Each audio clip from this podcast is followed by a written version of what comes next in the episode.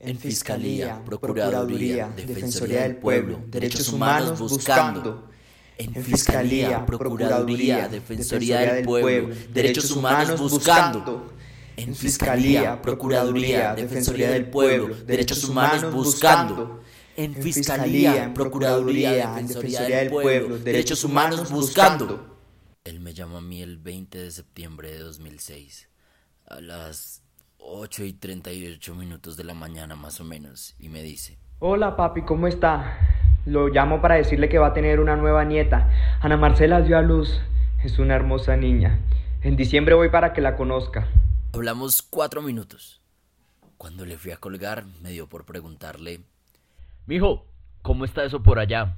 Esto está muy feo. A mí me mandaron a matar dos muchachos para hacerlos pasar como guerrilleros muertos en combate. Y yo no los quise matar. Yo me voy a retirar. No me diga nada de eso. Usted ya está muy grandecito. tenía 29 años. Era suboficial del ejército cabo primero. No me diga nada de eso. Usted ya está muy grandecito. Usted sabe lo que puede hacer. Usted estudió algo. Yo no estudié. En Fiscalía, Procuraduría, Defensoría del Pueblo, Derechos Humanos buscando.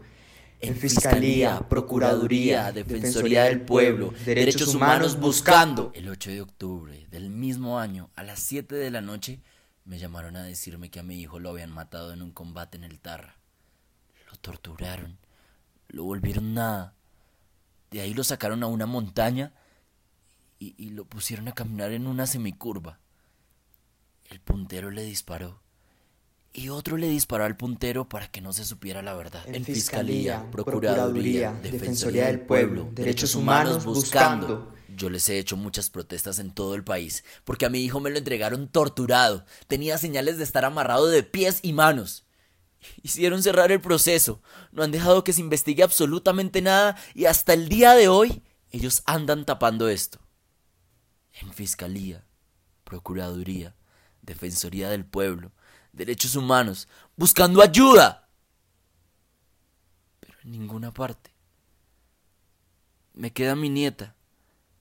Y saber que mi hijo no era un asesino. De eso estoy seguro yo. Mi hijo no era un asesino y por eso lo mataron. Esta historia fue una adaptación de uno de los testimonios que se encuentran en el informe final de la Comisión de la Verdad, como parte del proyecto investigativo El arte como cicatrización del conflicto armado interno colombiano.